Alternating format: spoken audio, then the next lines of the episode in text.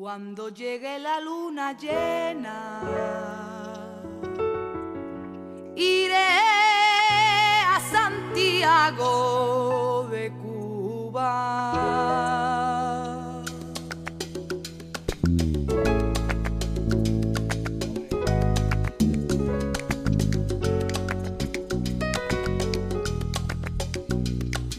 Iré a Santiago en un coche de agua. A Santiago, cantarán los techos de palmera. Iré a Santiago. Cuando la palma quiere ser cigüeña. Iré a Santiago y cuando quiere ser medusa el plátano, iré a Santiago.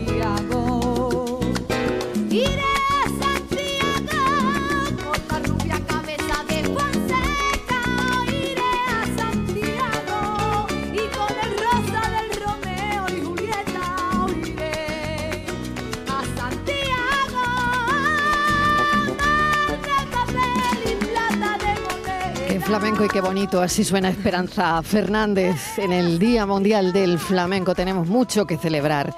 El aire se impregna con esta intensidad de las letras, eh, llenas de poesía, la mayor parte del tiempo y de las letras del flamenco que narran historias de amores imposibles, desgarradoras despedidas a veces y la lucha constante por la libertad. Esas son las letras del flamenco. Y es el momento de dejarse envolver ahora mismo por ese misterio, por esa solemnidad, por esa melancolía de algunos palos, porque para eso viene con nosotros ahora nuestro hombre de la cultura, Diego Abollado, para hablarnos de la poesía, de las letras, del flamenco. Diego, bienvenido, ¿qué ¿Cómo tal? estás? ¿Qué tal? ¿Qué tal? Muy bien, oye, me ha encantado esto que has elegido de Esperanza Fernández. ¿Por ¿a qué? que sí? A ver, ¿por qué? Pues mira, porque lo decías tú muy bien, el, el flamenco tiene unos códigos, tiene unas letras propias, que como bien di- dices tú, hablan de amores, de desamores, con fuerza, y después está la poesía que habla de lo mismo. Entonces cuando se encuentran ciertos poetas y se encuentran voces flamencas y la sensibilidad flamenca, y encima también nos vamos a Cuba y tenemos un 3x4, pues pasan cosas como esta que pasaba cuando, cantó, cuando cantaba esto, bueno, cuando- que ahí está la grabación de Esperanza Fernández. ¿Qué vengo a decir con todo? Que, que el flamenco y la poesía es, pues, es lo mismo, están influenciándose en los unos con los otros. Que no es que los flamencos can- canten a Lorca, es que Lorca cantaba también a los flamencos. Que no es que, los, que, es que Rodén pintara o esculpiera a una bailarina flamenca o de gas, sino que los flamencos están esculpiendo también cuando bailan. Es, muy interesante porque yo siempre que hablo de la influencia del flamenco en el arte, también hablo de la influencia que tienen los flamencos del arte, porque son artistas como nadie.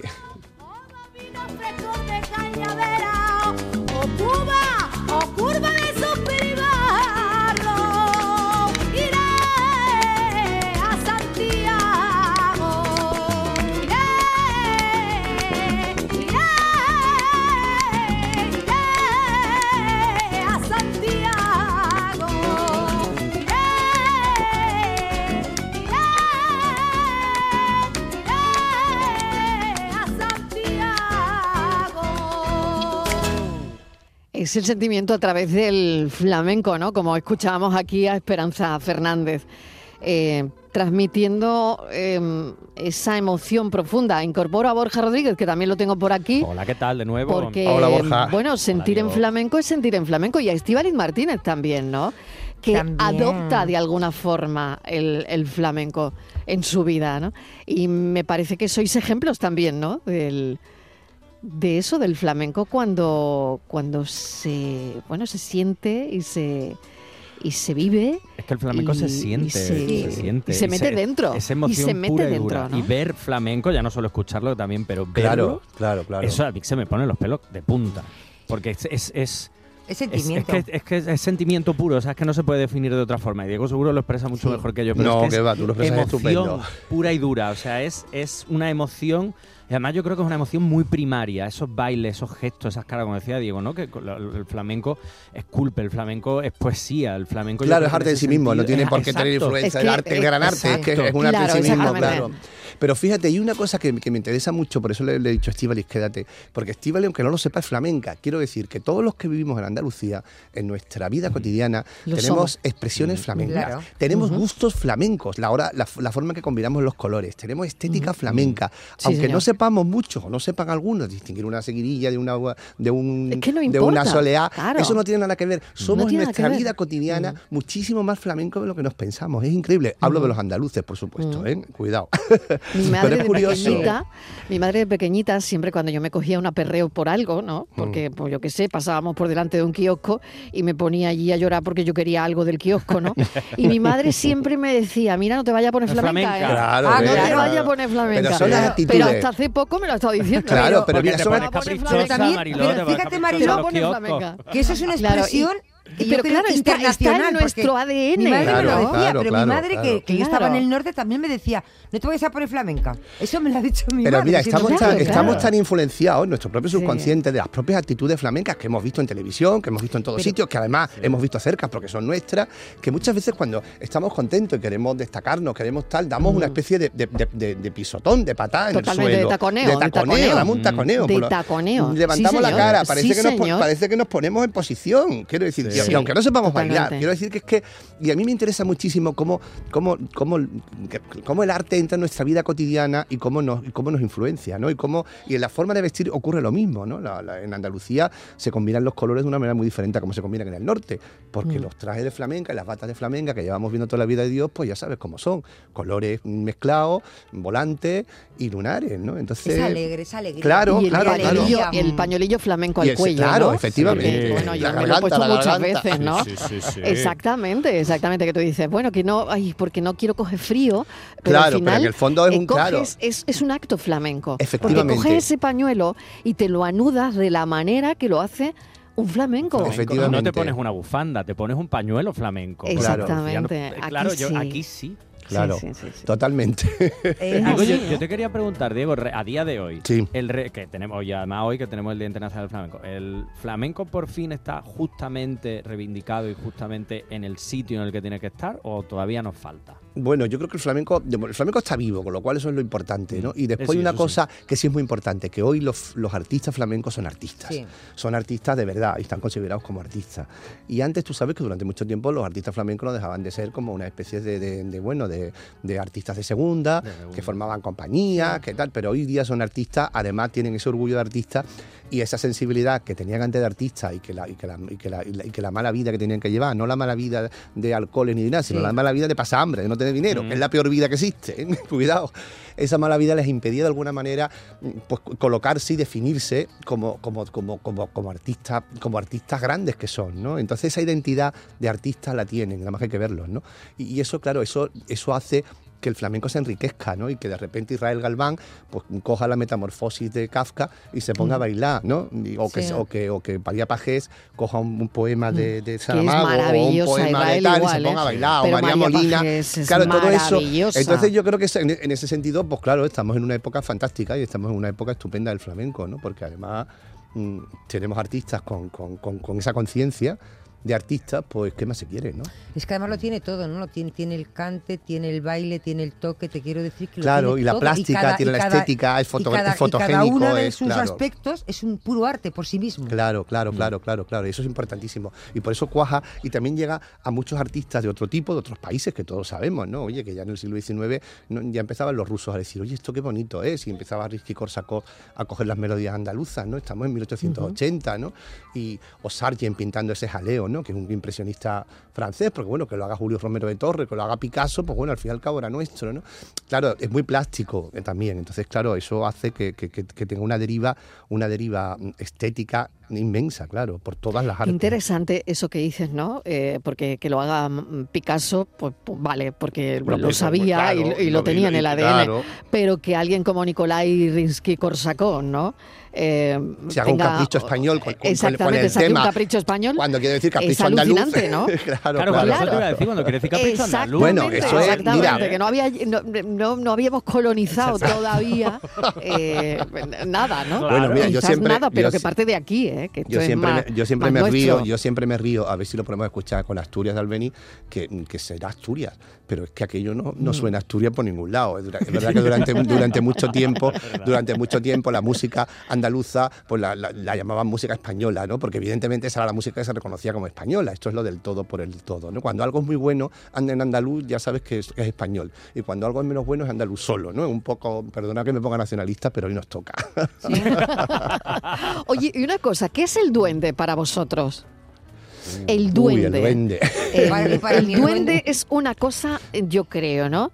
En este día especial, aparte yo creo que deberíamos dedicarle eh, parte de esta conversación al duende, ¿no? El duende eh, yo creo que es algo misterioso, es algo mágico, es algo muy difícil de definir, muy difícil, pero que lo sientes o no lo sientes, Y que yo creo que, que es- lo, yo que creo lo que ves es- o no lo ves. O lo ¿no? tiene o lo no tiene. O lo tienes o no Yo lo creo que el tienes, duende nos aprende. Yo creo, que es como- yo creo que, es que, que además es una cosa que no es tan grande de entrada, quiero decir. A ver, me explico. Es como una especie de chispa, es como, ese, como esa chispa que precede a la creación artística grande, ¿no? Toda la creación, una creación artística grande, sea en cualquier formato, en pintura, en escultura, evidentemente es un trabajo. Pero a todo ese trabajo ha habido un momento, un solo momento en el que de repente eso ha, ha- ha eclosionado. Después el artista le ha dado forma, ¿no? Y yo creo que en ese momento justo, en esa centésima de milésima de segundo, ahí está el duende. Sí, y ahí es donde se nota cuando hay duende, ¿no? Ese chis- esa chispa que lleva a la creación, ¿no? Bueno, mira, mira esto mira, que suena. mira que Asturias, patria querida.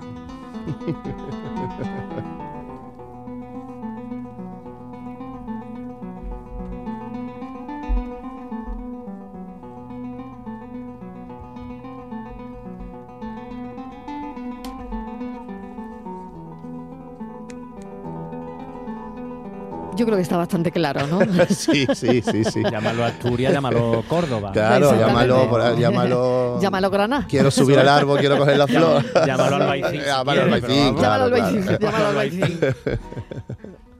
Bueno, qué curioso. Bueno, duende, Estíbaliz, ¿tú cómo lo definirías? Que antes querías también hablar de ello. Jo, yo es que yo creo que, que el duende es como Es esquivo, ¿no? El duende.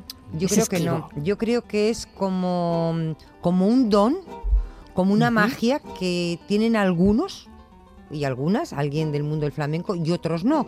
¿Quién lo tiene? Pues no sé, esto es como el gran como es que es el gran cerebro, ¿no? El gran genio, dice, ¿por qué este es, es un genio? Pues porque lo es, no sé si es porque lo ha desarrollado o porque ha nacido así. Yo creo que hay gente que... Yo creo que con eso se nace, Marilo. Mm. Yo creo que el que tiene duende lo puedes desarrollar o no, pero yo creo que con eso se nace. Y el resto eh, pueden eh, intentar captar ese duende, Claro, pueden intentar aprenderlo, aprenderlo. aprenderlo con H, Pero quieren, creo- pero no van a poder nunca aprenderlo con H. Claro. Se va a dejar Claro. de Yo aprender. creo que sin H. Exacto, yo, creo- yo he conocido a, es. no cono- vamos, yo del flamenco sí he conocido a gente, he conocido, pues seguramente que a pocos, pero sí he conocido a flamencos con duende. Con duende, claro que sí. Es Además los has estoy- tratado, además los has los he tratado tratado porque los hemos mucho. tratado juntos, claro. yo claro te digo, sí. yo, Chano Lobato Claro, y Matilde Coral, por ahí, esos. Tienen duende. claro. tienen duende. O sea, Tienen Chano duende. tenía. Pero yo Claro. te digo, es que yo creo que Chano Lobato no ha habido, para mí, ¿eh? Seguramente que estoy- habrá mucha gente que me diga, pues no, hay más. Para mí no hay nadie que, hayas- que supere que haya llegado a ser lo que es Chano Lobato. Mm, mm. O sea, era, era una persona especial, diferente. Tenía toda esa Tenía definición del todo, flamenco, y esa, todo- esa brillantez hablando, esa narración, Esa ese sentido inteligencia. de la estética, esa manera de lo tenía, lo te- Lo tenía, tenía, todo, tenía- ha vivido era- el flamenco, ha pasado hambre. Eh, y él, claro, él lo claro. decía, ¿no? Él decía Mm. cuando como empezaba en, en el flamenco. Y ha conocido también la gloria, afortunadamente, se ha ido conociendo, Mm. Claro, siendo claro, un claro. grande, ¿no? Claro. De- Mm. Del flamenco. Ha tocado, como decía él, para atrás, para que bailaran, ¿no? Claro, claro, claro. Claro, decía, yo, yo- claro, le decía a Matilde, yo toco para atrás, ¿no? Él, él siempre, bueno, bromeaba mucho con ella. El arte, eh, la expresión corporal con Matilde, con Matilde Coral. Totalmente. Eran, yo no sé si, bueno, Matilde más joven, porque lo decía ella siempre, Sí, que era bueno, más pues joven. eso, no, no, no, eso no era cuestionable. Pero eso bueno, no- muchas, eso no. muchas tardes de gloria aquí, Claro, ¿eh? pero en ella- la tarde. Sí, sí. Claro, Eh, ella mira, mucho mira, más- mira, mira. escucha, escucha, mira, mira. Ese, ahí lo tienes. Esto tiene duende, ¿eh? esto tiene, esto es el duende, esto es. Esto es. Dentro de un zapato viejo, por 1500 pesetas, me lo vendieron a mí. Que acierte los huesos de quien nació. Le regalo un jamón y diez quintales de oro molido. Y esta gran leacrina, hay con su reloj, diez pares de alpargata, hay un sarchichón, ya a pesar de todo lo que se le ofrece, será muy difícil que nadie lo acierte. Hay silencio, señores, que voy a decirlo. Y mucho cuidado si quieren oírlo. Aquí está con un vamos de allá. Cádiz, un tanguillo de Cádiz que lo, él lo flamencaba maravillosamente, claro. Hay con el sombrero en la mano como persona de diplomacia. Qué bueno, ¿eh? Qué bueno este Claro, porque mm, tierra de rumbo y de dicen que el duende eh, se asocia a lo divino casi a veces, Claro. ¿no? Mm, A lo divino, a lo trascendental, a lo inefable, a lo que no se puede comprender y a lo que no se puede explicar. Y es que es esto que escuchan. Es esto. Esto es el duende. Hay mucha atención, preciosa sultana de mi Andalucía, cuando Dios te hizo, que alegre estaría. Tienele la gracia, patria del salero, y envidia te tienen los astros del cielo. Ahí Sevilla de mis entrañas, población incomparable, aunque no nací en tu suelo, te quiero como a mi madre. Bueno, la Sevilla de los Grammys que enseguida vamos a conectar con Sergio Morante, que me ha venido muy bien esto que decía el Chano para conectar con Sergio Morante, que lo haremos dentro de un instante. Hago una pequeña pausa, no os vayáis, no te vayas Diego, No Borja y Estíbali. Seguimos, seguimos. Que seguimos. Lo más bonito. ¡Vaya! ¡Dale! La tarde de Canal Sur Radio con Mariló Maldonado.